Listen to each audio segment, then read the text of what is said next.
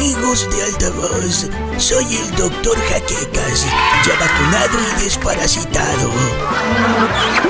Hoy les vengo a contar el cuento de Pedrito y el Lobo.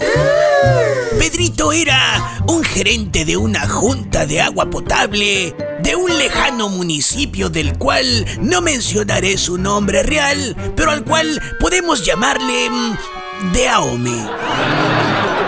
Pedrito se la pasaba troleando a la gente del pueblo cuando decía Trucha todo mundo, mañana no va a haber agua porque vamos a hacer los trabajos de no sé qué y pa' qué les digo si ni me van a entender.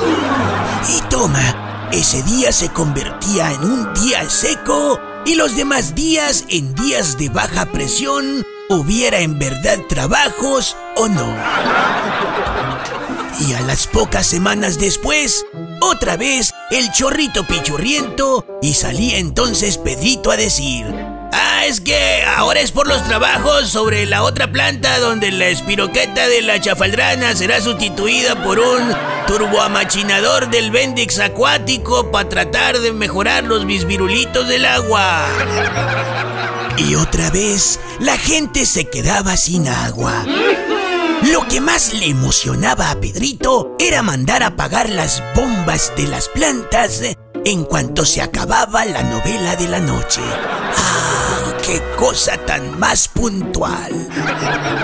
Y si había reparaciones de drenaje y los burros del trascabo rompían un tubo, otro par de días sin tener agua potable. ¿Cómo no? Así, Pedrito tenía a la gente del pueblo como unos pobres náufragos, todos mugrosos, sudados y sedientos. Hasta que un día se vino la sequía. Y entonces Pedrito mandó a decir, oigan, ay perdonen la disculpa, pero o sea que no tenemos agua en los canales. La cosa se va a poner canija, ¿eh? Y ya nadie le creyó.